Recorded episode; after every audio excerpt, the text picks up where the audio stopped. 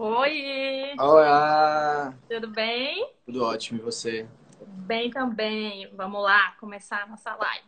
Maravilha! E, é, antes, eu sempre gosto de explicar, né, antes de começar, por que, que eu escolhi meu convidado.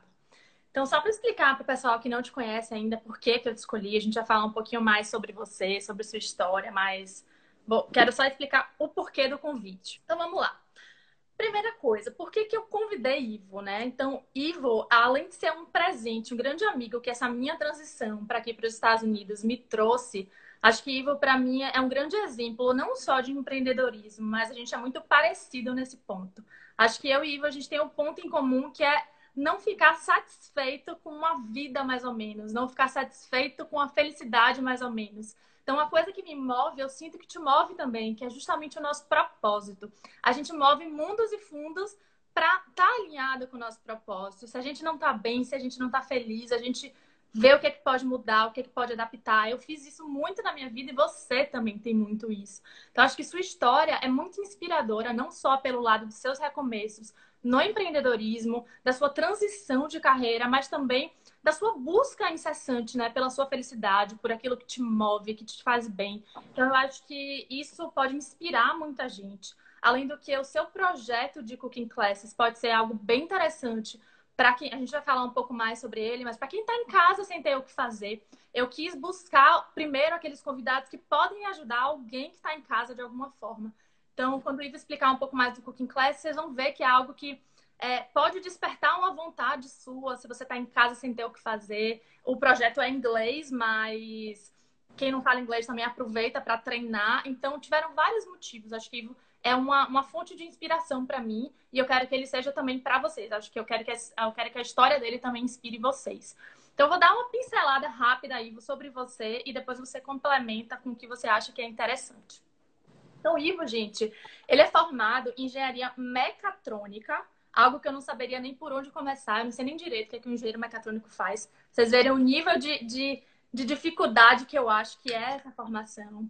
E Ivo, ele já empreendeu em vários segmentos, tantos segmentos que eu não consegui nem gravar, Ivo, vou ser bem sincera. Eu sei que você já empreendeu é, sempre nessa linha de educação, mas você já teve negócio agrícola, você já teve restaurante, você já teve bar, você já teve várias coisas. Você conta um pouquinho mais, que eu vou ser sincera, eu não consegui gravar tudo que você fez, foi muita coisa. É, Ivo também, depois da formação dele de engenharia mecatrônica, ele acho que vai contar o que, que aconteceu, mas ele resolveu mudar, mudar completamente para ser chefe de cozinha. Começou uma nova formação, foi em busca do propósito dele. Hoje ele trabalha como chefe de cozinha, ele lidera, ele ensina culinária para quem não sabe cozinhar. É isso mesmo, Ivo? Conta aí Exatamente. pra gente da sua trajetória, é, coisas que eu não falei que você acha interessante complementar. Vamos lá, a gente tá com tempo, né? Tá com tempo. Fala aí, fala aí. Então vamos lá. Tem muita pergunta, viu? A galera quer saber muita coisa, porque eu acho que você tem muito conteúdo aí para trazer. Então dá uma pincelada breve sobre você, o que é que você já fez. Bem breve, que ao longo do, das perguntas você vai contando um pouquinho do. vai complementando a, a história. Massa. Então, é... obrigado, Nana. Obrigado primeiro pelo convite. Eu acho que é, é muito bacana a gente estar tá dividindo um pouco da nossa história.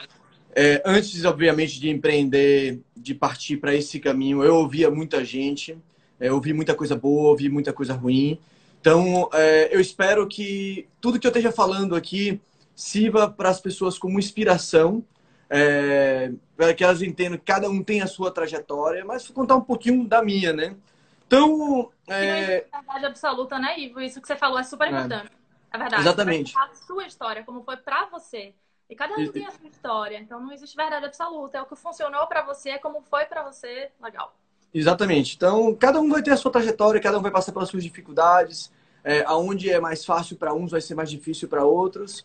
Então, eu vou contar um pouco do meu, né? Então, é, pois é, eu acabei escolhendo a minha profissão muito cedo. Na verdade, eu sou apaixonado pela engenharia mecatrônica, sempre tive vontade de trabalhar com com robótica, com tecnologia. Sou ainda um apaixonado pelo, pela tecnologia e eu acho que ainda lá na frente alguma coisa vai convergir, vai unir essas duas minhas duas formações. Mas eu comecei como engenheiro mecatrônico, sempre tive a vontade de ter uma carreira é, na indústria, numa grande empresa. Então fui para a Ford, é, que foi o meu, meu primeiro grande desafio e minha grande escola para quem está começando. Eu acho que eu não sei se é, é a base desse do público daqui do Emprevivendo, já que a maioria das pessoas ou já estão empreendendo ou já tem um pouco mais de idade, estão querendo partir, mas é, para mim, lá naquele início, quando eu fiz a minha, a, o meu início, é, a Ford foi muito, muito importante para mim. Ela me deu todo o conhecimento de base e organização é, de uma grande empresa. Então, na hora que a gente leva isso para a nossa empresa, é, a gente percebe que a gente tem um diferencial competitivo muito grande com relação às pessoas que basicamente saem para o mercado de trabalho e querem, querem empreender. Então, eu fui para. É, comecei como engenheiro mecatrônico, fui para Ford, mas tinha alguma coisa que sempre me incomodava, né? Sempre eu acordava todos os dias de manhã para trabalhar e eu não era, não era feliz. Apesar de gostar muito do trabalho de engenharia, gostar muito do trabalho que eu fazia na, na Ford, mas eu acordava com aquela assim, pô, eu posso fazer um pouco mais. É, a gente tem, tem um conceito que eu acho muito interessante da gente falar, do que é do empreendedor normal, que, o, que sai para abrir o seu próprio negócio, e do, do intraempreendedor, que é aquele cara que quer fazer o diferencial dentro da empresa que ele trabalha, entendeu? Ele, ele tem uma pessoa, ele é uma pessoa que ele tem um comportamento é, diferenciado, né, fora da caixa, mesmo trabalhando para outras pessoas. Então, assim como existe a grande diferença entre o empresário e o empreendedor, nem todo empresário é empreendedor.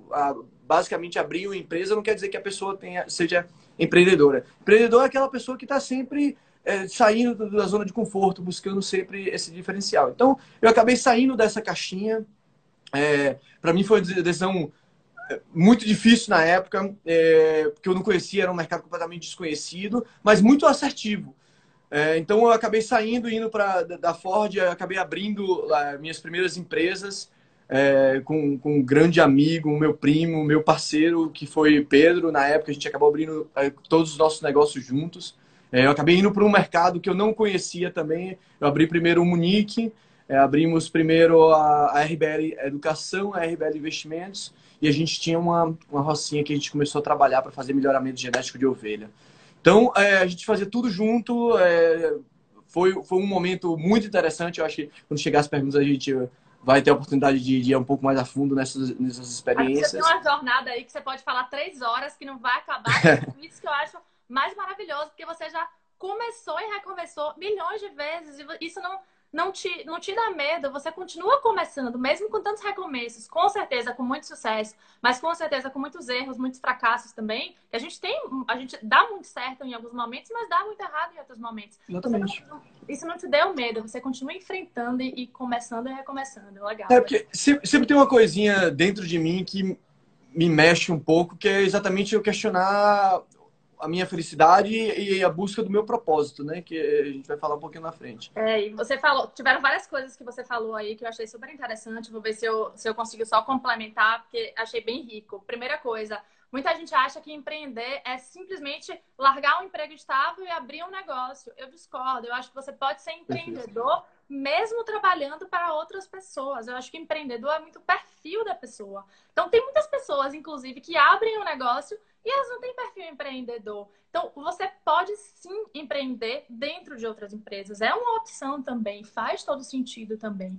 E outra coisa que você falou que eu, foi um dos motivos que eu te falei que a gente é muito parecido nesse ponto. Quando eu fiz uma live para falar dos meus recomeços, eu falei exatamente isso para que você falou. Que o que me move é justamente sentir que eu não estou bem. Eu aprendi com o tempo a me conhecer tão bem que eu sei quando eu estou feliz, quando eu não estou. E quando me dá aquela sensação que você comentou aí algumas vezes, de que não está fazendo sentido, que minha rotina não está boa, que eu não estou feliz com o que eu estou fazendo, me dá o clique, é o meu start para eu recomeçar.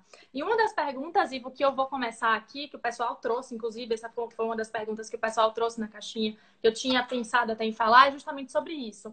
É, em que momento você percebeu que estava na hora de migrar, de mudar? de sair da engenharia mecatrônica, que você com certeza ralou muito, estudou muito para conseguir sua formação, Passou lá seis anos trabalhando para uma multinacional automobilística. Você já estava com uma carreira formada. O que, que te deu o start? O que, que te motivou para você largar essa carreira estável e arriscar do zero uma área totalmente nova para você de gastronomia, algo que você teria que começar largar o incerto pelo, duvid... pelo largar o certo pelo duvidoso, né? Qual foi o seu gatilho? O que, que, que te motivou a fazer isso? Bacana. Deixa eu uh, só até concluir a minha história para entrar fundo nisso aí, porque não foi somente uma vez que isso aconteceu, né? Então, é, enfim, abri as minhas empresas lá. É, foi um momento de muita instabilidade, porque foi os primeiros negócios, apesar de eu ter feito um certo planejamento, nem sempre as coisas acontecem como a gente planeja.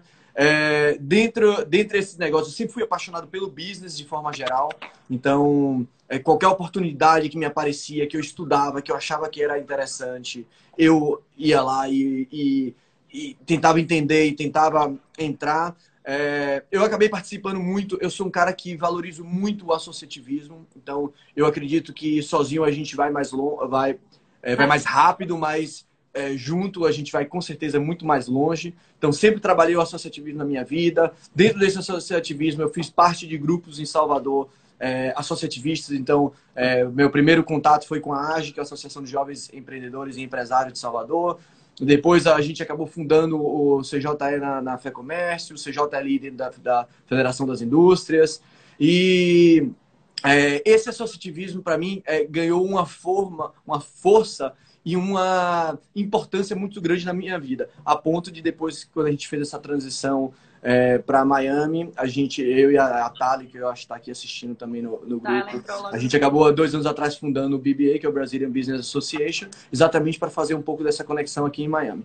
Mas enfim, então, é, acabei abrindo meus negócios no Brasil, acabei conhecendo, dentro desse associativismo, conheci é, muita gente bacana, muita gente boa, é, uma, uma, importante falar, teve um grupo de amigos meus que depois acabaram tornando meio que sócios também, foi o pessoal do Grupo Esfera, é, Ricardinho Vascos, é, Vilas Boas, é, Eduardo Daltro, é, Marcelo Cruvinel e Thiago Soeiro, pessoas fantásticas que eu tive a oportunidade de trabalhar. E aí, sempre nesses, nessas, nessa de é, estudar negócios, de entender projetos, é, eu percebia que sempre tinha algo dentro da cozinha que me apaixonava. Por mais que não ser um negócio que me dava mais retorno, era algo que em mim me dava extremo prazer. E aí, é, eu sempre tive o sonho de, de estudar gastronomia, eu sempre tive, é, nas minhas discussões com, com os chefes, eu sempre trabalhei do lado do, do empresário. Então, todas as vezes que eu ia discutir do meu negócio dentro da cozinha com os meus chefes, eu tinha uma certa dificuldade de me expressar, é, eu tinha uma certa dificuldade de passar um pouco o meu conhecimento, e às vezes eles vinham com uma argumentação que eu não conseguia contra-argumentar. E eu disse, pô, um dia eu vou ter é, a oportunidade de passar um período sabático da minha vida e nesse período estudar no Le Cordon Bleu, que era a escola, que era a escola de, de, gastronomia renomada no mundo inteiro. E aí é, eu sempre tinha essa, né? Quando eu tiver muito dinheiro que eu não precisar mais, mais trabalhar, eu vou passar aí seis meses, um ano. Deixa fazendo... eu rapidinho, deixa só te é. interromper para falar uma coisa. Isso que você acabou de falar é o que eu sempre uso como ferramenta para a pessoa descobrir o que, que ela quer fazer na vida dela, que é justamente essa pergunta: o que, que eu faria se eu não precisasse de dinheiro? Então é o que você falou. Pô, quando eu estiver muito rico e não precisar de dinheiro, eu vou buscar a, a culinária. Então, e essa é uma forma da gente descobrir as nossas paixões, né? O que, que eu faria se eu não precisasse de dinheiro? O que, que eu faria que não seria por obrigação? Então, esse ponto que você trouxe é muito é uma ferramenta super útil, né? Pra gente se descobrir, pra gente entender, conhecer nosso propósito. Legal. Pois é. E aí eu fiz, eu fiz isso, sempre, sempre dizia isso, ah, não, dia que eu tiver muito rico, que eu não precisar mais de dinheiro, eu vou sair, vou passar seis meses sem fazer nada, vou fazer estudar no Cordon Bleu. É, não fiquei rico, mas é, chegou um momento na minha vida que acabei vindo para Miami fazer uma viagem de férias com minha família, com, com Amanda, que na época era, era minha namorada. E a gente veio fazer um cruzeiro em Miami e a gente acabou se apaixonando por Miami. E aí ela virou para mim e falou: pô, eu, eu viria morar facilmente aqui em Miami. É... E eu perguntei para ela: você tá falando sério? Você quer mesmo? Ela disse: eu viria. Só que ela não achou que eu fosse doido o suficiente para iniciar esse projeto, né? Importante aí... ter alguém que impulsione, né? Alguém, a gente, alguém que dê um empurrão. É, ela deu, plantou aquela sementinha. É. Então, é, e aí eu voltei, eu voltei. Você consegue colocar em prática, às vezes é importante ter esse empurrão para ajudar. Nossa, pois é.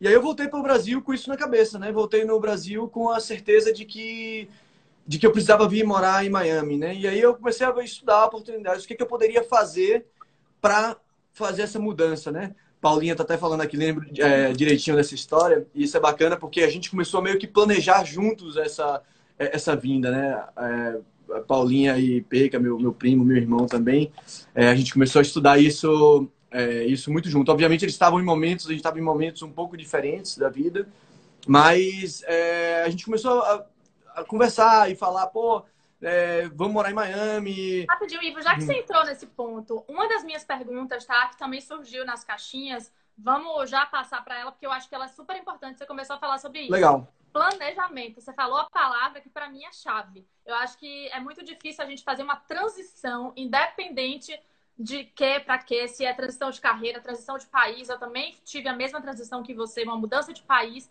e eu não faço nada na minha vida sem planejar. Conta pra gente como foi seu planejamento. O que, é que você fez para se planejar? É, pois é, eu comecei primeiro a estudar as possibilidades, né? O que, que poderia. Você estava falando de planejamento. Ah, né? beleza. Foi uma pergunta que muita gente me fez e você tocou nesse assunto. Acho que planejamento é a base para qualquer mudança, né? Para reduzir risco, para reduzir medo. Conta aí pra gente como é que foi esse planejamento. Pois é, a gente é, planejamento também é uma coisa que eu adoro fazer, né? O grande problema que eu acho é que às vezes a gente, é, quando a gente se planeja demais, aí vem aquele medo, né? E aí a cabeça cheia de medo não tem espaço para sonhos, né?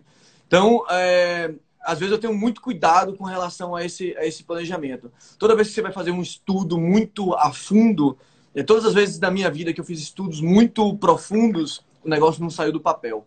Então, assim, eu acho, concordo 100%. Precisa ter planejamento, você precisa estar preparado para o que vem acontecer, mas você precisa assumir parte do risco também.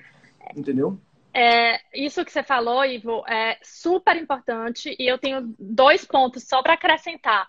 Concordo 100%, eu acho que a gente tem que fazer o planejamento, mas o planejamento ele não pode ser estático, porque senão ele vai te dar muito medo, você vai passar muito tempo planejando, só pensando, não vai botar em prática. Então, por isso que eu trago dois, dois é, pontos aqui. Planejamento ele precisa ser vivo. Você precisa se planejar, se organizar, mas ele tem que ser dinâmico, ele tem que ser flexível. Porque se alguma coisa sair do seu planejado, você tem que estar bem tranquila para saber que faz parte. O que você planeja nem sempre dá certo, né? E outra coisa é que a gente fala no mundo dos negócios que é o MVP. Você tem que planejar sim, mas você tem que planejar o mínimo possível. Depois você vai adaptando. Então, uma mudança de país, por exemplo, a gente tem que sim planejar, mas planejar o mínimo. Quanto que eu vou precisar para viver durante X meses? E aí, ao longo do caminho, algumas coisas vão sair erradas. A gente não tem como prever tudo, né? Então, isso é super importante que você falou. A gente tem que planejar sim, mas a gente tem que ser flexível para saber que vão ter alterações, vão ter mudanças, para não deixar esse planejamento cristalizar a gente e a gente terminar não fazendo porque está se planejando demais. Então, é super importante isso que você falou. Ex exatamente. Então, assim, é, lá quando eu resolvi fazer essa mudança, obviamente eu tinha meus investimentos, o dólar na época estava 4,16, hoje a gente já na, na crise aí já voltou aí a 5,20 aí. É. Mas na época estava muito alto, a gente vinha de um dólar 3,80, 3,70, é, e aí de repente estourou para 4,16 e eu resolvi mudar exatamente nesse período. Então, é, eu, eu, você sabe disso, eu sou um cara muito espiritualizado, fiz muita, muita oração para me guiar mesmo. E, e aí eu acabei, dentro desse meu planejamento, eu via, por exemplo, que não, o meu dinheiro que eu tinha não dava. Não dava para eu vir. Entendeu? É... Então eu comecei a assumir um pouco de risco, né? É, na época eu conversei com, com, meus pais também. Eles me apoiaram, mas me disseram, pô, filho, infelizmente, financeiramente eu não vou conseguir te ajudar. É, mas não, vou, não, não vai lhe faltar nada, mas você vai ter que ir com as suas pernas, né? Porque além da mudança de país, você estava mudando de país para pagar um novo curso, não é isso? Exatamente. Então, financeiramente eram dois desafios grandes. Exatamente. E o Cordon Bleu é um curso muito, muito caro, né? Então a gente, eu na época eu fiz os cálculos todos, né? E, aí eu disse, pô, dá para pagar a minha faculdade, né? Então eu dá para fazer essa transição inicial, mas dentro dessa transição eu vou precisar aí fazer algo mais para conseguir levantar esse recurso. E na época eu falei inclusive com a Amanda, eu disse para ela, ó, é, Amanda também, eu sempre forcei bastante ela empreender. Ela, na época que eu conheci ela, ela trabalhava para um escritório de advocacia ou de, de arquitetura. arquitetura. E aí ela saiu, eu enchi o saco dela, ela acabou abrindo o escritório dela e ela tinha pouco tempo tinha aberto o escritório, ela tinha um ano, dois anos que ela, que ela tinha aberto. E aí eu, eu disse para ela, ó, eu já olhei tudo, olhei os vistos, o, o visto mais fácil não era o melhor, vamos dizer assim, mas o visto mais fácil que tinha para a gente vir era o visto de estudante. E eu disse, ó, já pesquisei. Na hora que eu estava pesquisando, é, eu disse, pô, o que, que eu vou fazer para chegar até os Estados Unidos? Como é que eu vou chegar lá e vou estudar? O que, que eu quero fazer? E aí eu comecei a olhar alguns MBAs e eu disse, pô, mas eu não quero fazer MBA. Eu não, já estava meio que saco cheio um pouquinho, sabe, de estudar esse técnico. Eu disse, pô, quero estudar alguma coisa que me tenha o prazer. E o que, que seria isso? Seria exatamente ir para a escola de, de culinária, por Le Cordon Bleu, para fazer o que eu tinha realmente paixão, que eu tinha vontade de, de chegar naquele momento da minha vida. E eu disse, ah, o momento vai ser agora. Eu não tenho ainda o dinheiro que eu, que eu preciso, mas eu preciso sair um pouco dessa minha zona de conforto e, e fazer a transição. Então, é, o Brasil, na época, estava passando por aqueles problemas políticos todos, a Dilma estava ainda eh, no poder, e aí ninguém sabia o que, que ia acontecer, se ia sofrer o impeachment, se não ia, uma estabilidade incrível, assim, dentro da, da política nacional. E aí eu disse, ó, é, quer saber de uma coisa? Eu acho que é a oportunidade certa, é a hora. E aí eu vou dizer para Amanda, eu disse, ó, é, a última turma do Le Cordon Bleu para esse ano, é porque eles, eles geravam as, as, turmas de ano em ano, então a última turma começava em é, novembro, 5, 5 de novembro de da, daquele ano, 2015. E aí é, eu disse, ó, eu, é, vamos. Aí ela pegou e disse para mim, pô, mas eu não tinha me planejado, eu preciso ver um pouquinho mais, tem meu escritório, o que, é que eu vou fazer? Eu disse, ó, então vamos fazer o seguinte, é, eu já falo a língua, para mim é muito mais fácil, então se eu precisar dormir num carro, se eu precisar fazer alguma coisa mais a, a extrema, é, eu, eu, eu consigo fazer sozinho, com você vai ser um pouco mais complicado. Então eu vou primeiro, entendeu? Você faz o seu planejamento, você faz o seu projeto, aí a gente encerra esse, esse seu ciclo e aí você é, muda. Né? Kathleen perguntando aqui, eu estou fazendo, vou fazer cinco anos, estou quatro é, anos, vou fazer cinco é... anos. Aproveitando essa pergunta, Ivo, na última vez que eu falei de recomeços, teve uma pergunta que falou o seguinte: eu tenho 30 anos, eu, tô, eu tenho 35 anos, eu estou velho demais para recomeçar. Aí eu acho que essa pessoa tá perguntando a mesma coisa. Conta aí, se você não se importar, não, essa questão ó, de idade. Eu, eu, eu recomecei com. Recomecei com 25, recomecei com 30 e, enfim, eu acho que não tem idade. É, o pessoal tem, tem, aquela história de Roberto Marinho, né? Que ele começou as organizações Globo com 65 anos. Então, assim, eu acho que é, todo mundo tem o seu tempo. Não existe um tempo global para recomeço. Eu acho que todo mundo tem seu tempo. Eu acho que vai muito de encontro com essa nossa felicidade. Então, até para encerrar a minha história e a gente entrar fundo nessas perguntas. Então, enfim, eu vim, vim fazer o Cordon Bleu. É, era um negócio que eu fui extremamente gratificante para mim. Eu era completamente apaixonado. É, tão apaixonado que eu não me permitia faltar nenhum dia. Eu queria ser o melhor, eu queria estar lá o tempo todo. É, obviamente, como eu não tinha dinheiro para me bancar e bancar a escola, eu tive que começar a trabalhar. Então, por muitas vezes, eu trabalhava de quatro da tarde a três da manhã, acordava, dormia de três da manhã até cinco, seis horas da manhã, ia para a escola, porque tinha que estar na escola, acho que era sete mil, não lembro direito. E, eu morava longe, então eu dirigia 30 minutos. É, eu, eu, eu costumo contar isso para todo mundo, porque eu acho que, que é, para mim foi algo muito importante na minha vida, mas eu, eu, sempre fui uma pessoa muito assim. É, nas minhas emoções eu sempre fui muito controlado. Nunca fui uma pessoa de chorar muito e tal. E eu não me lembro de quantas vezes eu acordava de manhã numa pilha de estresse, chorando, me questionando o que, que eu tinha feito na minha vida. Eu tinha destruído todo aquele minha vida de estabilidade é, em Salvador, estava vendo meus, meus sócios prosperando, os sócios que eu tinha deixado no Brasil, cada um que tinha seguido no seu negócio estava se dando bem, estava começando a crescer, e eu tinha voltado para o Marco Zero para seguir um sonho louco inicialmente, entendeu? Então eu me questionava muito, eu, sabe? Eu chorava de manhã, ia para a escola chorando e dizia, não, mas era isso que eu quero, sabe?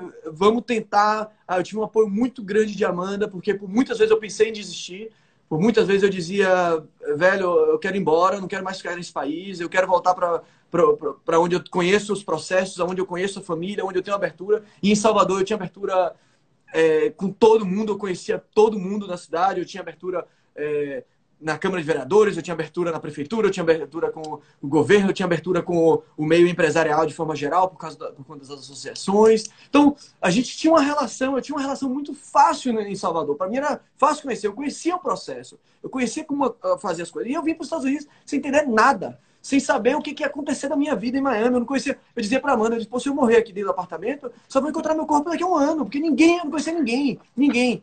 É, diferente da maioria das pessoas que eu converso, as pessoas que me ligam, dizem, ah, eu queria vir morar em Miami.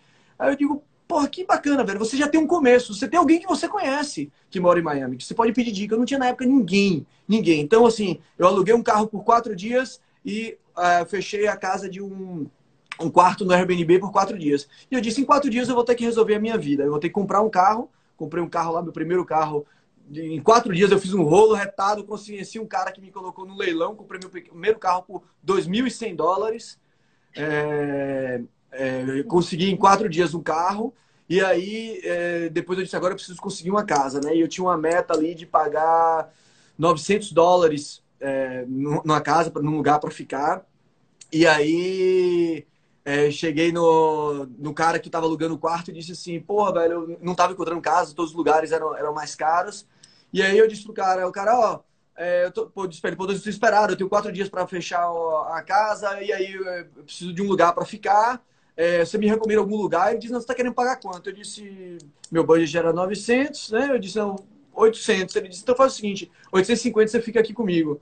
Eu digo, fechado. E aí eu fiquei quatro meses com, com esse cara lá em, lá em Miramar. Amanda depois chegou em fevereiro. Amanda estava com os projetos, estava fazendo uns camarotes em Salvador. Então, é, teve o carnaval é, que ela estava fazendo eh, nos projetos de arquitetura, terminou o projeto, esses projetos, e aí ela veio, e aí quando ela veio a gente namorou um mês junto nesse quartinho, né, enquanto a gente estava procurando casa e tal, e aí a nossa vida começou.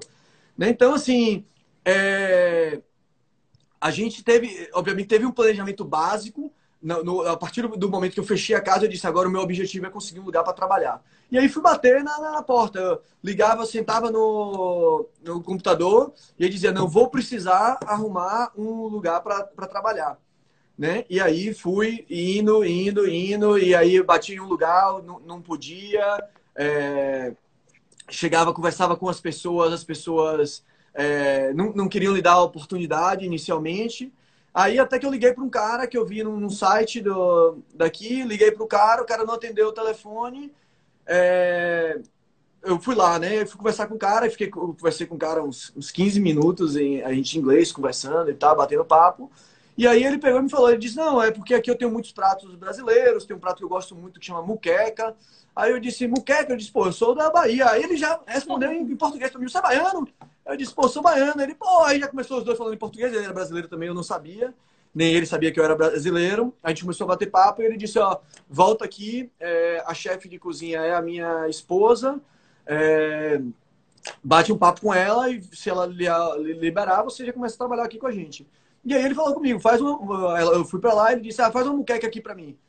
E aí eu fiz uma muqueca para ele, ele, porra, aí ele foi me contar toda a história de quando ele viveu na Bahia, ele é carioca, ele tinha morado na Bahia, é um, é um cara fantástico, uma história sensacional. Ele é um pirata mesmo, ele é, pegou um veleiro, deu três voltas ao mundo, e aí ele pegou todos os pratos que ele gostava do mundo inteiro e botou no seu restaurante. E é legal que nessa caminhada você vai conhecendo pessoas com histórias diferentes, ah, com bagagens fantástico. diferentes. E aí, quando você faz essa mudança, você vê que tem muita gente pelo mundo mudando e recomeçando também. Que às vezes a gente está numa base muito sólida, muito firme, e a gente acha que só existe aquela vida, né? Que a linha da vida é totalmente estável, uhum. todo mundo tem que fazer tudo igual e no mesmo tempo. Quando você sai da sua zona, que você vai tentar algo novo, que você conhece pessoas novas, com histórias novas, você percebe que não, cada um tem seu tempo, cada um tem sua história. Que tem gente que recomeça adolescente, tem gente que recomeça com 30, tem gente que recomeça com 70. Minha avó, meu avô faleceu há muitos anos atrás, minha avó começou a namorar com 70 anos de idade. Quando ela tinha 70 anos, ela encontrou o namorado dela. Então, não existe idade para recomeçar, não. não. existe linha, é, não existe uma, uma, vida que todo mundo tem que seguir, né? Ninguém tem que seguir o mesmo momento. Muito legal. Eu tô deixando você falar, porque não, se, sua história se... é muito inspiradora e tudo que você tá falando tá totalmente em linha com minhas perguntas. Se você, deixar, se você deixar eu falar, a gente vai passar essa live o dia inteiro aqui. Pode falar. falar.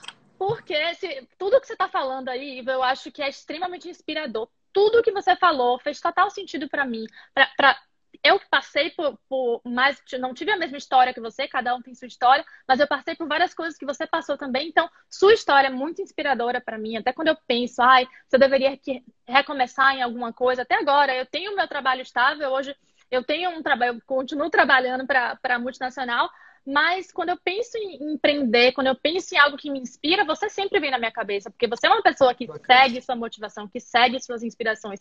Então, deixando você falar que você tem muita história, histórias que eu acho que as pessoas precisam ouvir, porque muita gente tem medo de mudar, muita gente vive infeliz. Vive feliz no seu trabalho, na sua profissão, na sua vida, no seu país, no seu casamento, enfim, vive feliz. Eu não acho que você tem que mudar de país para encontrar essa felicidade. Eu não acho que você tem que se separar para encontrar essa felicidade. Eu não acho que você tem que largar a sua carreira para encontrar essa felicidade. De jeito nenhum. Às vezes a mudança ela é nas pequenas coisas, sabe? Às vezes a gente ajustando pequenas coisas na nossa vida, na nossa rotina, nos nossos relacionamentos, a gente já tem uma mudança extrema. Mas às vezes uma mudança drástica é necessária. Então, você precisa se conhecer para entender Perfeito. como que você tem que mudar. Então, tô deixando você falar porque eu acho que você tem muita história interessante. Beleza. Quando...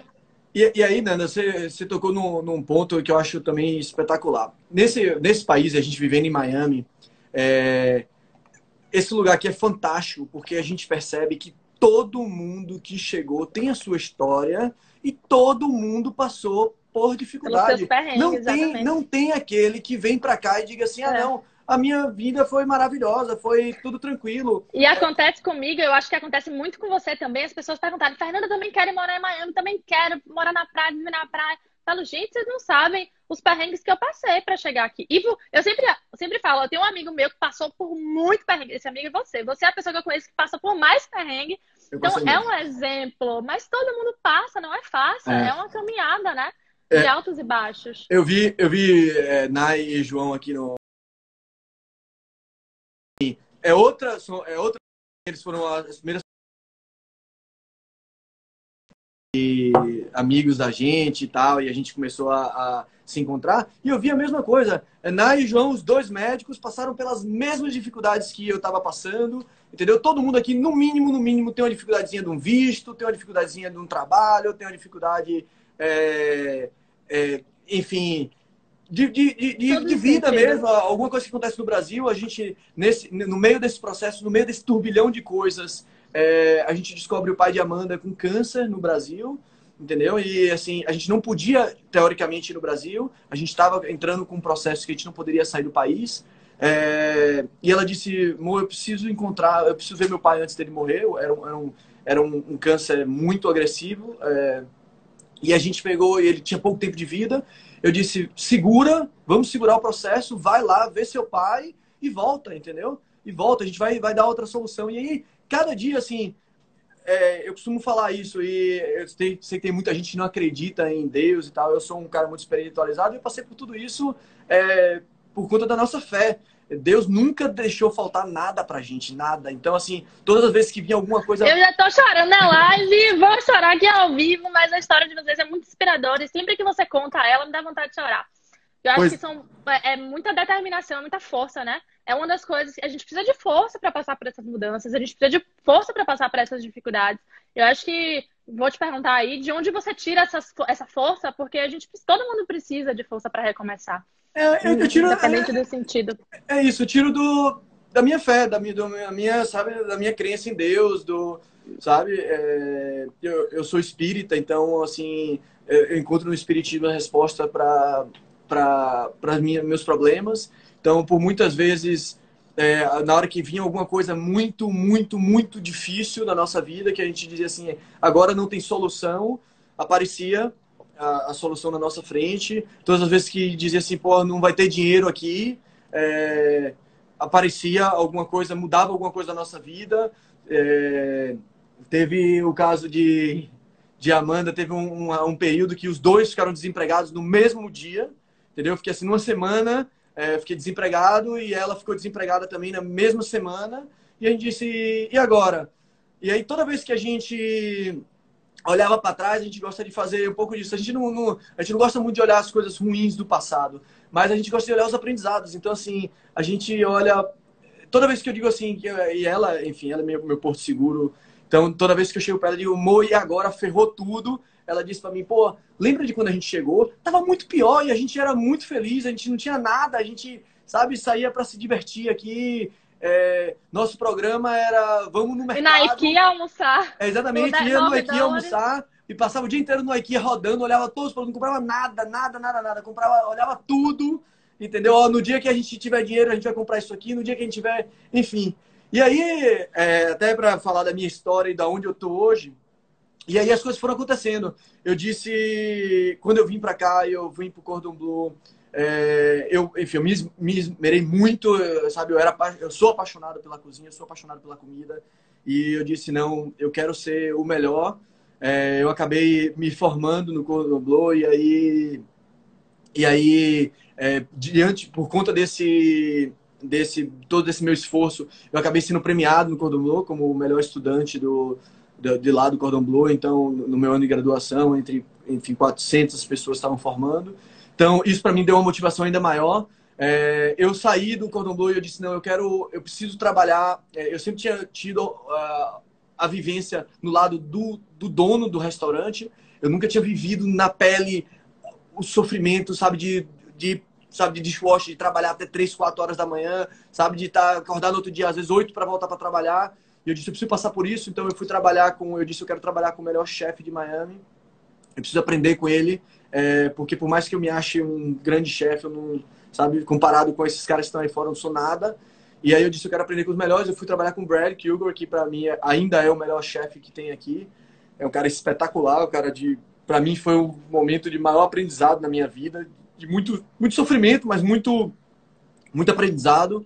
É, e aí eu, enfim, passei um, quase um ano trabalhando com ele, até que foram aparecendo outras oportunidades, é, a, a, oportunidade de empreender. Eu sempre quis voltar, nunca tive dúvida de que eu queria voltar a empreender. E aí eu disse, pô, como é que eu vou empreender? Porque eu não tinha, não tinha dinheiro ainda para abrir o meu negócio assim do zero, um negócio, por exemplo, um restaurante. E aí eu disse, ah, vou abrir uma empresa de consultoria né? Porque eu via que tinha muita gente cometendo muito erro, erros que eu cometeria no passado, já que o, os Estados Unidos é muito diferente do Brasil, muito diferente mesmo. É, principalmente a cultura aqui, a gente fala que é o, o, melting pot, né? Que você tem a mistura de todas as culturas, então não dá para você a segmentação de mercado sua precisa ser muito bem especificada. Então, é, eu, quando eu cheguei, eu disse, ah, vou abrir um restaurante. Se eu tivesse aberto um restaurante naquela época, eu tinha me dado muito mal. É, mas enfim, aí eu comecei a ver essas pessoas tendo problemas. Eu disse, ah, vou abrir uma de consultoria, porque é, dessa de consultoria eu não tenho custo nenhum, né? É basicamente o meu trabalho, e eu vou oferecer minha consultoria, vou, vou utilizar tudo que eu já sabia no Brasil com relação à organização empresarial, à estruturação de empresas. É, eu vou utilizar isso no, nos Estados Unidos. Eu comecei a fazer isso, começou a dar certo, é, até que é, eu sempre fui apaixonado é, sempre apaixonado por, por, conhecimento, e aí é que a gente vai falar um pouco de propósito. É, esse foi o meu grande propósito. Eu disse assim: o que é que eu gostaria de fazer agora? O que é que eu sou apaixonado e que eu gostaria de fazer? É dividir conhecimento com as pessoas. É, eu sempre gostei de ensinar. No Brasil, a gente já, é, quando a gente trabalhava com a RBL Educação, por mais que não fosse a minha especialidade, é, que é a área de investimentos. Eu sempre estava estudando para ensinar para as pessoas. A gente dava aula de, de finanças para as pessoas que não sabiam investir ou que não sabiam controlar suas finanças pessoais. E aí eu sempre era um momento que eu também estava muito feliz, que era um momento que eu estava ensinando, e eu disse, pô, por que não unir o útil ao agradável? Na época estava abrindo o La Central aqui, eu comecei a procurar em algumas universidades para dar aula. E aí o La Central estava lançando uma escola de cozinha, eles não sabiam nada de escola de cozinha, não sabiam nada como é que eles iam fazer aquilo lá.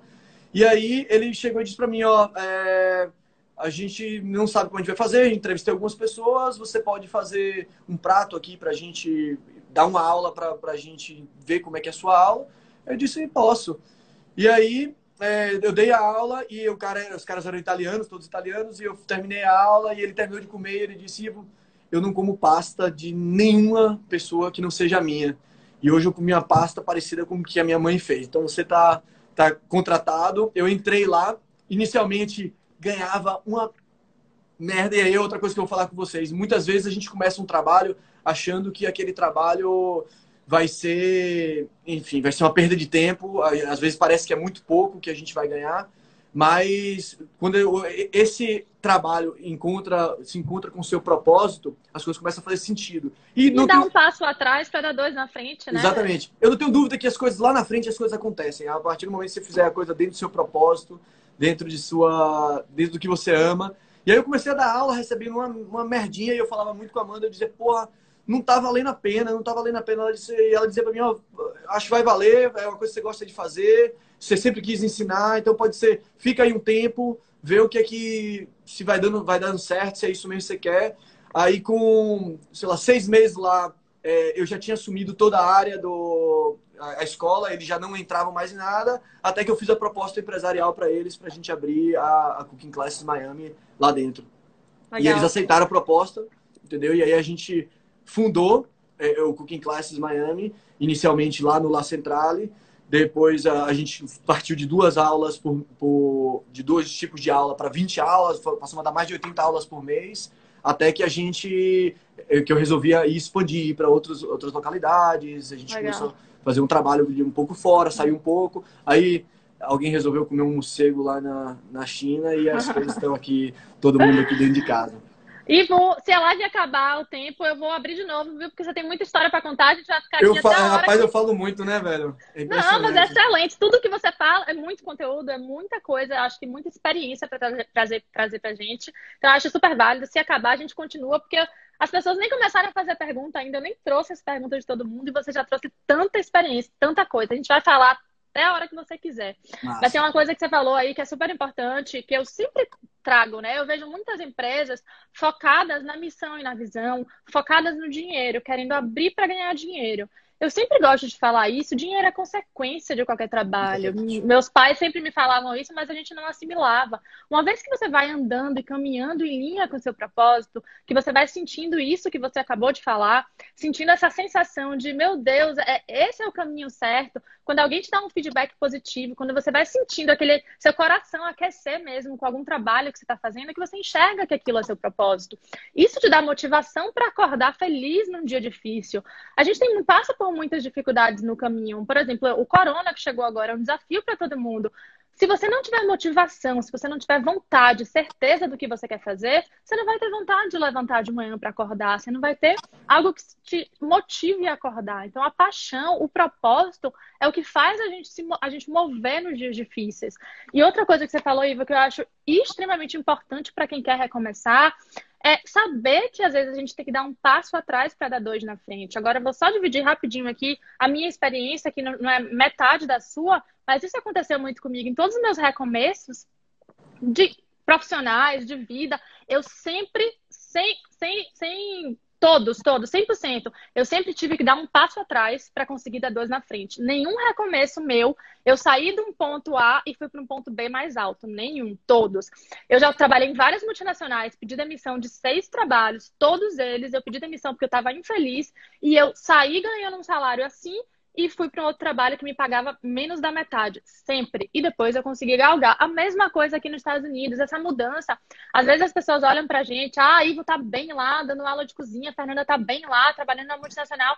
As pessoas não sabem o que, que a gente passou para chegar aqui.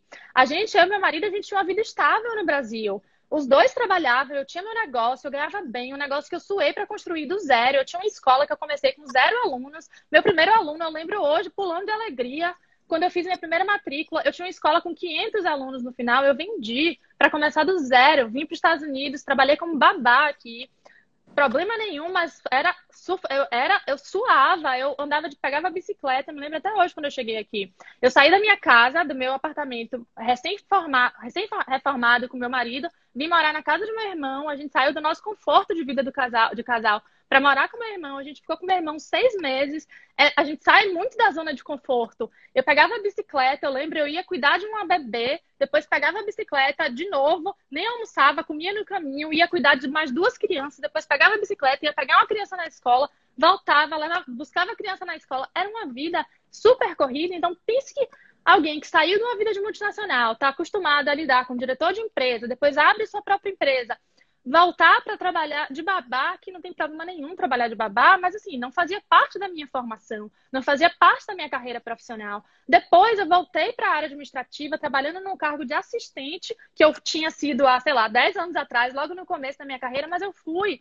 Eu ganhava mal, ganhava mal, era assistente, era assistente, mas foi um recomeço da minha carreira. Eu tinha que entender que eu tinha que dar um passo atrás para dar outro lá na frente. Se eu quisesse voltar para o mesmo cargo que eu tinha no Brasil, eu tinha que começar como assistente mesmo. Não é vergonha nenhuma ser estagiária de novo.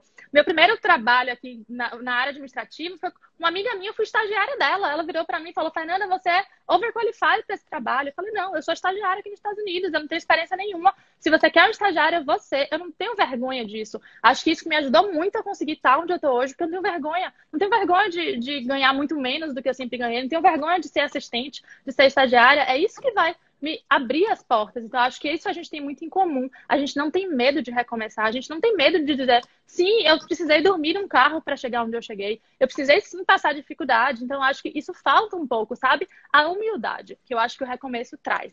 Então, a humildade, muitas, a falta de humildade, na verdade, muitas vezes te impede de recomeçar. Não sei se você concorda. Eu concordo, concordo. É, tem um, tem um, um tem uma frase né, que eu gosto muito, muito, muito, que é que é a frase de Mandela, né? Que ele falou o seguinte: em nenhum momento da vida é, eu perco, nunca perco nada, entendeu? Ou eu sempre ganho, ou eu aprendo. Então eu gosto de tirar isso, isso para minha vida, entendeu? Então assim, tudo tem um custo do aprendizado. Esse aprendizado tem um custo. Então assim, ah, na hora que você vai para a universidade, a universidade custa, sei lá, 200 mil dólares, você vai fazer a universidade. Você vai ter um custo, 200 mil dólares para você adquirir aquele conhecimento. Mesma coisa na, na sua vida. Ah, você, pô, você comprou um carro usado de 2 mil dólares, certo? O carro só faz quebrar, o carro tá passando mais tempo. É o custo do aprendizado, é um, é um, sabe? Você abriu a sua empresa, sua empresa com seis meses está lá no posto, entendeu? Existe um custo do aprendizado, você, sabe? Não, não tem como você chegar, e, e eu acho que é isso que é espetacular da vida. A gente costuma aprender, aprender a vida inteira, quando a gente chega na velhice, que a gente sabe tudo, vamos dizer assim, uma grande parte da nossa trajetória, a gente morre para recomeçar, para voltar Verdade. de novo e aprender novamente. Então, é, é, a, a, vida é isso, a vida a gente está aprendendo, a gente está se conhecendo, a gente está buscando. É, tem muita, tem muita coisa para a gente aprender, tem muita gente para escutar. A gente, você falou de uma coisa que eu acho muito bacana aí com relação à humildade. A gente precisa escutar as pessoas que já passaram pelo que a gente passou. Entendeu? Não para seguir a, o exemplo delas, mas para ter uma referência, entendeu? Para a gente saber aonde que a gente vai estar tá pisando.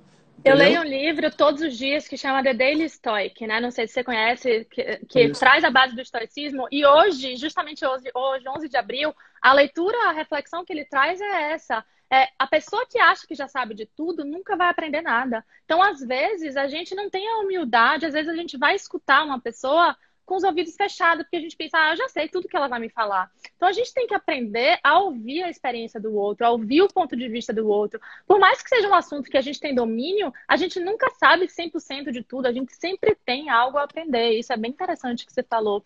E outra coisa é que assim, a gente, a tecnologia traz muito isso, né? A tecnologia a gente tem que saber usar ela a nosso favor, mas ao mesmo tempo, às vezes a gente deixa que ela use a gente. Então a tecnologia faz com que tudo se movimente mais rápido e a gente fique mais ansioso. A gente quer as respostas, a gente quer os resultados muito rápidos. E às vezes tudo tem um tempo para acontecer.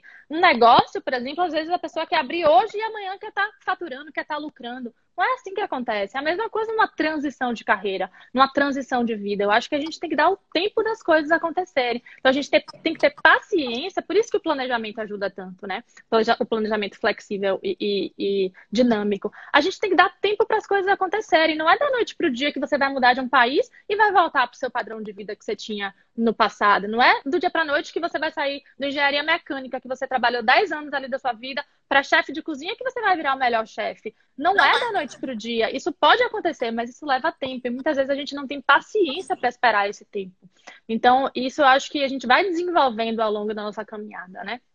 Pois é. é... Naif tinha feito uma pergunta aqui, né? Se, se eu estou onde eu gostaria de estar, se tem nada. Eu acho o seguinte, eu, eu sempre estou muito feliz com, com aonde, eu, aonde eu tô, com onde eu cheguei. E se precisar é, mudar, eu vou mudar novamente. Isso é Irius que tá no meu Instagram, viu? Tá fazendo pergunta aí, não sou eu não, mas vou, eu vou. Gente, rapidinho, me perdoe, hum. me desculpe, eu te interrompi. É porque você falou tanta coisa legal. Galera, se vocês tiverem perguntas, pode mandar aí que eu vou fazendo perguntas para ele. Vai, Be responde a Dinai que eu vou. Beleza. Então, assim, é... ela, ela tinha perguntado ah, se, se eu, eu tô onde eu gostaria de chegar. Na verdade, assim, é um pouco assim, essa pergunta é um pouco complicada da gente responder, porque é um pouco do ser humano de sempre querer mais. Né? Então a gente, obviamente, eu não faço meu planejamento para continuar, sabe, fazendo do jeito que eu estou fazendo hoje. Mas é, eu, o que eu entendi foi que na minha vida, é, uma coisa que me dá extremo pra, prazer é dar aula e é a cozinha. Então eu quero estar dando aula de cozinha, né? Inclusive quando aconteceu a, o, o, coronavírus, aconteceu tudo isso, eu disse, pô, é, o que, que, eu vou fazer agora, né? Eu vou ficar dentro de casa, não tem como a gente dar, dar aula, tem até o projeto da aula online lá que. Ah, fala aí, você tá dando aula no Cooking Class Miami. É, fala aí, é. porque quem tá em casa às vezes quer assistir. É, e aí gente, eu, eu, pensei nisso. No primeiro dia, logo que a gente saiu, conversando com a Amanda também e tal, eu disse, disse pô, eu quero continuar fazendo o que eu faço, entendeu? Mas eu quero ajudar as pessoas de alguma forma. Entendeu? Como é que eu posso ajudar as pessoas? Então eu disse, pô, eu sei que vai ter muita gente agora trancada dentro de casa, sem saber o que fazer, sem saber o que comer. Então eu disse, eu vou fazer, eu quero fazer receitas, né, com máximo cinco ingredientes, onde as pessoas consigam é, executar essas, essas receitas no seu dia a dia.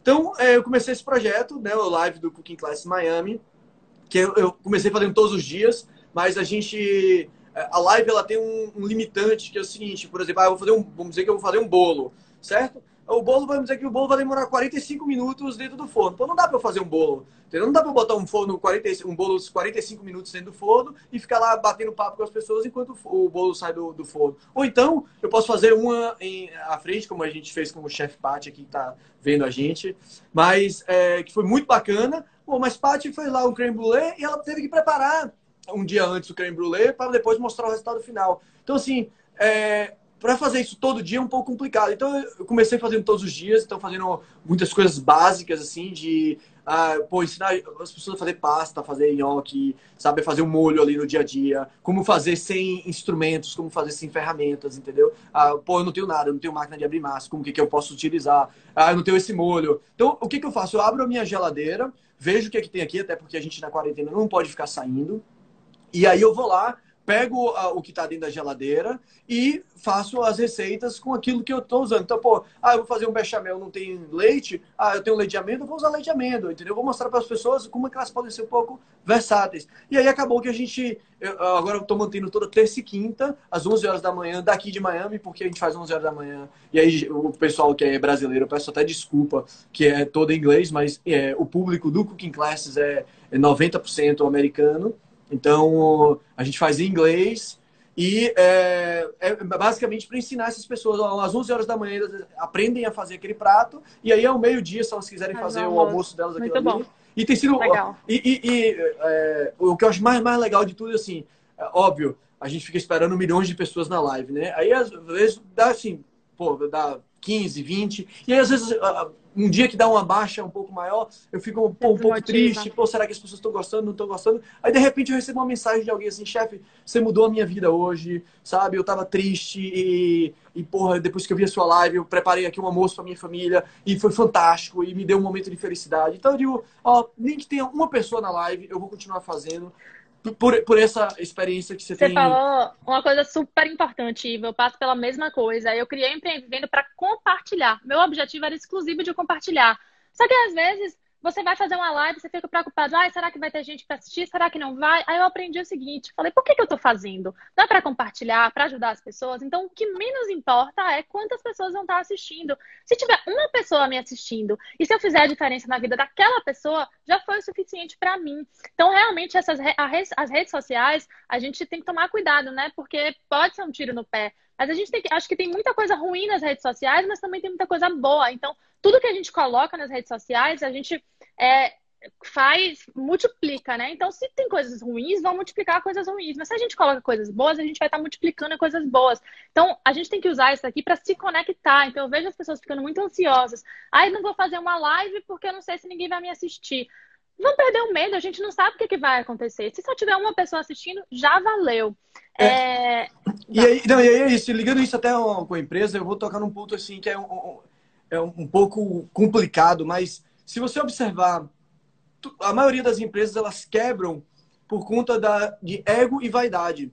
Entendeu? E a mesma coisa das lives. No final da, da, das contas, a gente está tentando suprir o nosso ego, a nossa vaidade. E Exatamente. quando a gente deixa que esse ego e essa vaidade é, vá acima do, do, nosso projeto, é. aí é que o projeto acaba. Entendeu? Então, a partir do momento que eu achar que as minhas lives precisam acontecer única e exclusivamente para gerar números, é, para suprir o meu ego, a minha vaidade, é, o negócio não, não, vai vingar. É. Então, a partir do momento que você transforma isso no seu propósito, entendeu? As coisas começam a fazer sentido, entendeu? Porque eu não estou fazendo isso para ninguém, para satisfazer ninguém. Eu estou única e exclusivamente para suprir o meu propósito. Eu ia chegar exatamente nesse ponto de propósito. Quando você está alinhado com o seu propósito, quando você sabe qual ele é, não importa quantas, vezes, quantas pessoas vão estar se assistindo, o que importa é o porquê você está fazendo aquilo ali, né? Por isso que é tão importante você saber o porquê que você está fazendo. Porque no momento desse, em que só tiver uma pessoa te assistindo, você vai saber, não, eu estou fazendo isso porque eu quero inspirar, eu quero impactar, então não importa. A quantidade de pessoas que está aqui não importa. Então não deixar isso é, abalar, né? Porque vão ter vários fatores aí que vão te abalar durante qualquer recomeço, qualquer nova tentativa. Então, é a gente ter muita certeza do porquê a gente começou. É se perguntar por que, que eu comecei em primeiro lugar, que vai te fortalecer para continuar. A gente está cheio de pergunta aí, viu? É, tem um monte de querendo saber. Tem um, tá. tem um cara que eu gosto muito aqui fazendo a pergunta aqui, Ramon. Um grande abraço aí. Ramon foi meu estagiário na Ford, um cara inteligente demais. A gente sempre discutia vários projetos juntos. E ele está fazendo a pergunta aqui como foi sair da Ford depois de todo o crescimento e como sua, minha família reagiu. Era uma das minhas perguntas também. É, como foi para você sair da estabilidade para um, um para recomeçar do zero, por algo largar o certo pelo duvidoso? Pois é, como, como o Ramon tá falando aí, né? É, a Ford para mim eu tive um crescimento, um crescimento assim, no meu ponto de vista rápido, né? É, eu saí de, de estagiário para, enfim, foi um, foi um projeto muito que foi muito rápido da minha vida. É, e, obviamente, dentro de uma multinacional, crescendo na velocidade que eu que, que eu estava crescendo lá dentro, para mim foi, foi muito difícil. Primeiro que eu ganhava bem, né? Inclusive a minha faixa de idade, todos os meus amigos na época é, que eu trabalhava na Ford ganhavam, sei lá, um quinto do que eu ganhava, um quarto do que eu ganhava. Então, é, para mim, a parte financeira é, pesou muito. É, teve o, esse fato desse crescimento, então eu, eu falo, falo muito de, é, por exemplo, um dos meus sócios, a galera de Miami aí vai fazer gozação, mas Zamorano era meu Zamorano. sócio. É, Zamorano era meu sócio no, no Munique. E foi. Zamorano já faz parte da nossa galera aqui de Miami, sem ninguém nem saber quem é esse Zamorano. É, de tão vivo é. fala nele. Pois é, Zamo é, é, é, é, um executivo da Ford hoje também, e na época ele era meu, meu sócio no Munique, então quando eu disse pra ele, pô, vou sair do, da Ford, ele ficou louco, me, eu me lembro que ele botou ele no carro, disse, você tá louco, velho, você vai sair da Ford, os caras já te viram, você vai virar diretor, sabe, você tá maluco, você vai destruir a sua vida pra, sabe, por, por isso, sabe, por um negócio que a gente acabou de começar, não faz isso e tal. E aí eu disse, pô, velho, mas sabe, eu acho que é isso aí que eu preciso fazer, é isso aí que eu, que eu tô buscando. Fala mais um pouquinho, Ivo, eu acho que isso, rapidinho, é, isso que você está falando, eu acho que é importante para as pessoas. A gente recebe muito julgamento de fora, muita opinião de fora, não só de amigos falando isso. Você vai largar tudo para começar do zero. Fala pra gente como foram esses julgamentos de família, é... de amigos, como você lida com isso? E é isso. É... E aí vai tocar no outro ponto que ele tinha perguntado, como foi que minha família reagiu também, né? É... Enfim, meus, meus, minha família é fantástica, é uma família maravilhosa. Meus pais me apoiam em todas as minhas decisões, tudo que eu faço. Mas, óbvio, é, na hora que eu saí, é, principalmente minha mãe, que é pô, extremamente preocupada comigo e, sabe, sempre muito atenciosa, sempre tentando entender como é que tá a minha vida, É, e na hora que eu saí, logo que eu fiz essa transição, que eu saí da Ford, logo que você sai, os seus negócios não. Todo mundo faz negócio para dar certo, né? Todo mundo abre empresa para dar certo. Mas no final das contas, a empresa vai demorar para dar certo. Ela vai dar certo um dia. Se você acredita nela, ela vai dar certo. Mas vai demorar. Vai, às vezes vai demorar muito mais do que você esperava. Então, eu tinha feito um planejamento ali pela inexperiência, eu tinha 25 anos, é, pela inexperiência, nunca tinha tido um negócio, eu fiz um, um planejamento esperando um, um, um, retorno de mais de curto prazo. E na hora que as coisas não começaram a acontecer, você, obviamente, passando aquilo pela primeira vez, foi muito desesperador. Então minha mãe falava comigo o tempo todo, meu filho, você não, por que você não volta para Ford? Sabe, as, as, portas estão abertas lá, todo mundo gostava do seu trabalho, sabe? Por que você não volta? E eu dizia, pô mãe, mas eu não era feliz, é, sabe?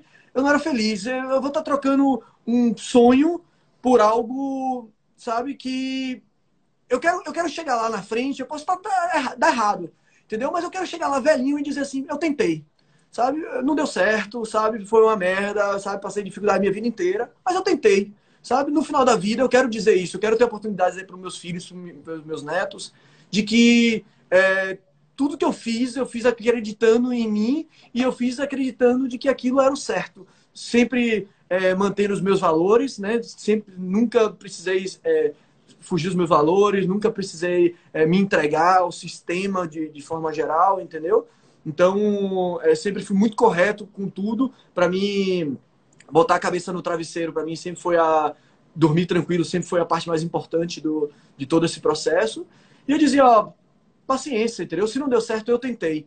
Então, é óbvio, eu tive muita resposta, assim, de pessoas que, que me diziam, velho, é, volta, sabe? Você seguiu pelo caminho errado, entendeu? É, tive muita, muita coisa positiva que hoje, depois, é, quando eu faço a reflexão, eu entendo de que de que realmente eu, eu, cometi erros, entendeu? Alguns dos meus erros, para mim, eu sou um cara extremamente ansioso, extremamente dinâmico, mas ansioso.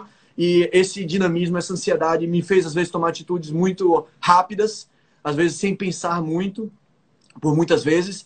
Então, tem, é, às vezes eu faço umas reflexões de, pô, será que não teria valido a pena se eu tivesse persistido um pouquinho mais? Entendeu? Mas no final de tudo, é, eu estou, estou num lugar onde, onde eu gostaria de estar. Entendeu? Então eu estou num lugar onde eu, eu olho para trás e digo assim: não, eu poderia estar muito melhor, mas vai ver que eu não estivesse tão feliz. Entendeu? Então. Se orgulhar, né, dessa trajetória. A melhor coisa é você olhar para trás e ter orgulho do, de tudo que você passou. É a sua bagagem, é isso que vai construindo a sua bagagem. São suas experiências.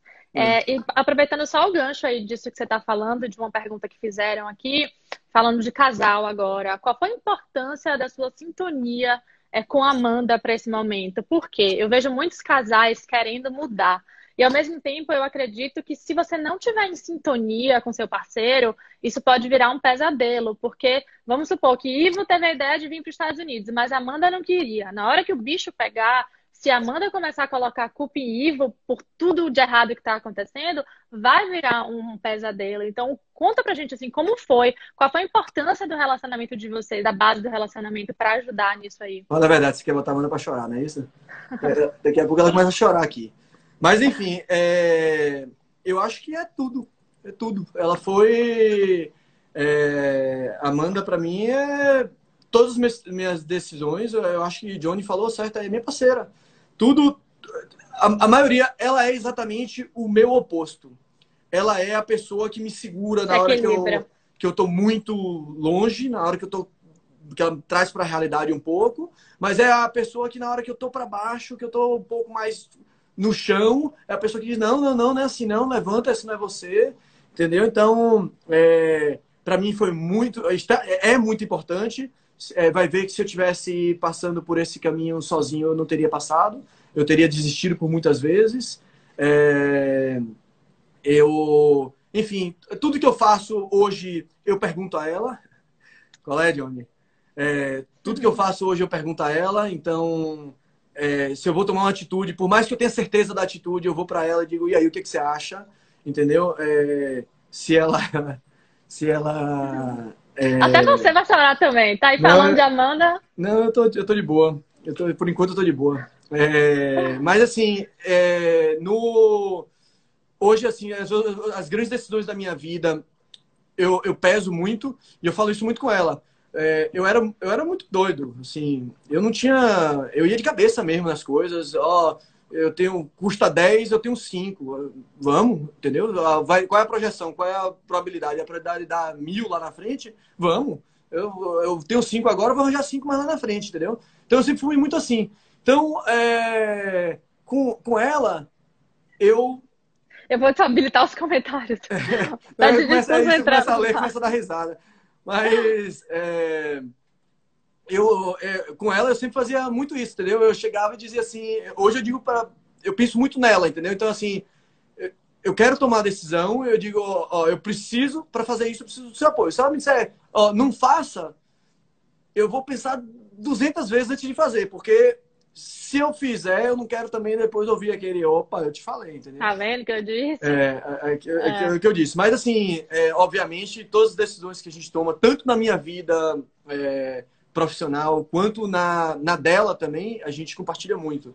Às vezes, esse meu empreendedorismo exacerbado joga ela numa situação de que ela não é ela, entendeu? E o que eu acho muito bacana é que essa vida em conjunto, morando junto nos Estados Unidos, passando por todo esse processo, a gente fez entender aonde cada um pode chegar, entendeu? Então, assim, Amanda é uma pessoa de que é, não tem, assim, grandes... Não é uma pessoa... É extremamente humilde, não é uma pessoa vaidosa. Então, ela tá muito feliz onde ela tá, o que ela tá fazendo, então ela vive muito esse momento, sabe? Não tem ela isso, apesar de eu ser completamente o contrário, ela não tem tanta essa coisa de, ah, eu quero crescer, de ficar gigantesca, de não ter meu negócio. Ambição, né? Sabe? Ela quer, ela já teve o negócio dela e hoje ela diz, pô, eu tô muito feliz onde eu tô, eu não quero perder essa, esse momento que eu tô vivendo, essa oportunidade. E isso é, é bem legal, assim, eu sempre fui a favor de equilíbrio, né? Eu acho que, que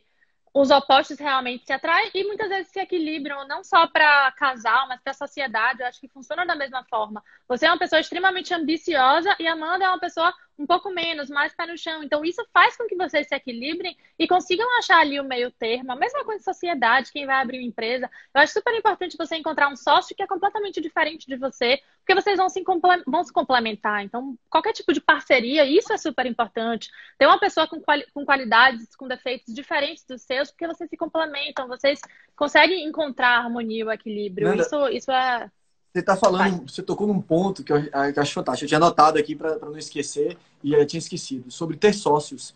Né? Eu adoro ter sócios, adoro. No Cooking Class eu não, não tenho hoje, é, obviamente, começou de um projeto pessoal, é... mas eu adoraria ter um sócio, sabe, com um perfil completamente diferente do meu, sabe? Uma pessoa, sei lá, com uma visão mais de marketing, um, pegando uma, uma, uma das minhas fraquezas. fraqueza sua. Entendeu? E liderando uma dessas minhas fraquezas. Então, eu tive sócios na minha vida inteira, eu tive, sei lá, 15 sócios em projetos diferentes. Não tenho hoje, por mais que muitos dos meus negócios não, não, não foram para frente, ou a maioria deles foram para frente, meus sócios continuam nesse negócio, eu que saí. Mas é, todos os meus sócios são grandes amigos hoje continuam irmãos, pessoas que eu tenho uma confiança extrema. Nunca tive é, um, nunca, nunca briguei com nenhum sócio meu, não tenho nenhum inimigo, graças a Deus, hoje, é, nas minhas sociedades. E eu acho que o sócio é aquele cara que, que vai lhe suportar também nos momentos de dificuldade, entendeu? Então, por exemplo, chega agora num coronavírus da vida, você, pô, você dividir a, a, o, o, seu problema com alguém, eu acho que é importante, é. É, importante, entendeu? Eu acho que é fantástico você chegar e você pegar a, aquela sua dificuldade, ou até dividir o, o, a felicidade mesmo, sabe? As alegrias, uma conquista, pô, você fechar uma parceria, você fechar um, um contrato, pô, você, sabe, porra, velho, fechamos, velho, que maravilha, vamos comemorar, vamos sair, vamos, sabe?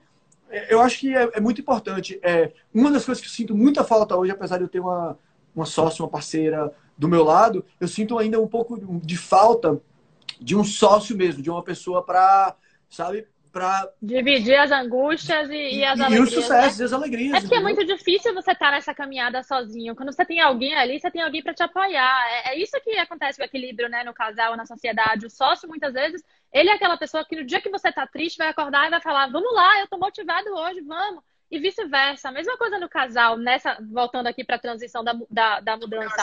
Quando você vem para cá, passa pelo momento difícil, o casal equilibra da mesma forma de sociedade. Um dia que você tá triste, a Amanda tá feliz e fala: não, vamos lá, vamos relembrar porque que a gente veio. E vice-versa. A mesma coisa, acho que a sociedade traz esse ponto positivo, né? De conforto. É aquela pessoa que vai te confortar em alguns momentos. Mas, enfim, aí são escolhas, né? Tá, e, ao mesmo tempo, tem vários pontos negativos, como tudo. Exatamente, entendeu? Então, enfim, é... é... Eu acho que a vida é, é muito dinâmica, entendeu? Não dá, como eu falei no início, não dá pra gente achar que a minha história vai ser igual a das pessoas que estão vivendo. Então, na, na, minha, na minha recomendação, é se reinvente, sabe? Vá buscar o seu propósito, vá encontrar o que você gosta de fazer, entendeu? Se você acordar todo dia de manhã é, na certeza de que você não gosta do que você está fazendo, eu acho que não tem... Pode até... Uma, uma coisa muito, muito importante aqui, no meu ponto de vista.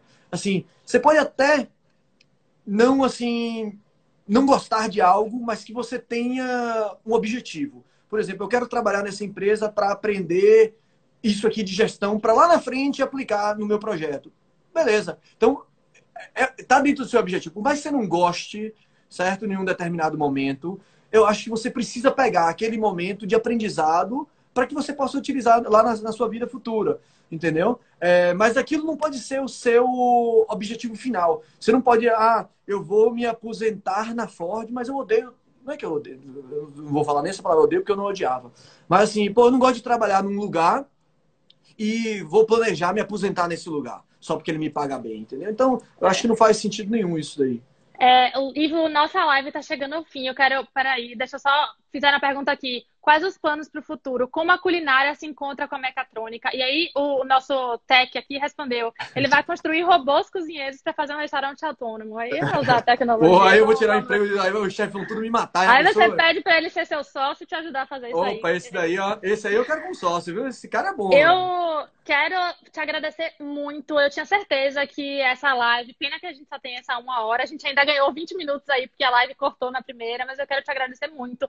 Para mim, que já conhecia a sua história foi extremamente inspirador. Toda vez que eu escuto você falar, toda vez que eu escuto de novo tudo que você já viveu, me dá ainda mais motivação, sabe? Para seguir em frente, para realmente recomeçar, continuar sem medo de recomeçar do zero. Eu acho que você tem uma trajetória extremamente inspiradora. Por isso que eu quis muito te trazer aqui, porque eu vejo muita gente me manda mensagem falando: Fernanda, quero mudar de carreira, não sou feliz na minha carreira, me dá alguma dica. Fernanda, você mudou de país, me dá alguma dica. Então pensei, quem que pode trazer inspiração para essas pessoas. Ivo, a primeira pessoa que vem na minha cabeça. Bacana. Então, eu acho que você tem uma trajetória, Ivo, muito bonita, sabe? De propósito, de força, de determinação, de humildade, que isso eu acho que falta muito é, em muitos momentos, em todos nós, né? Todos sempre nós. falta, sempre Me falta. falta muito. Então, acho que você é uma grande inspiração de tudo isso. Quero te agradecer demais. Eu acho que foi eu extremamente rica.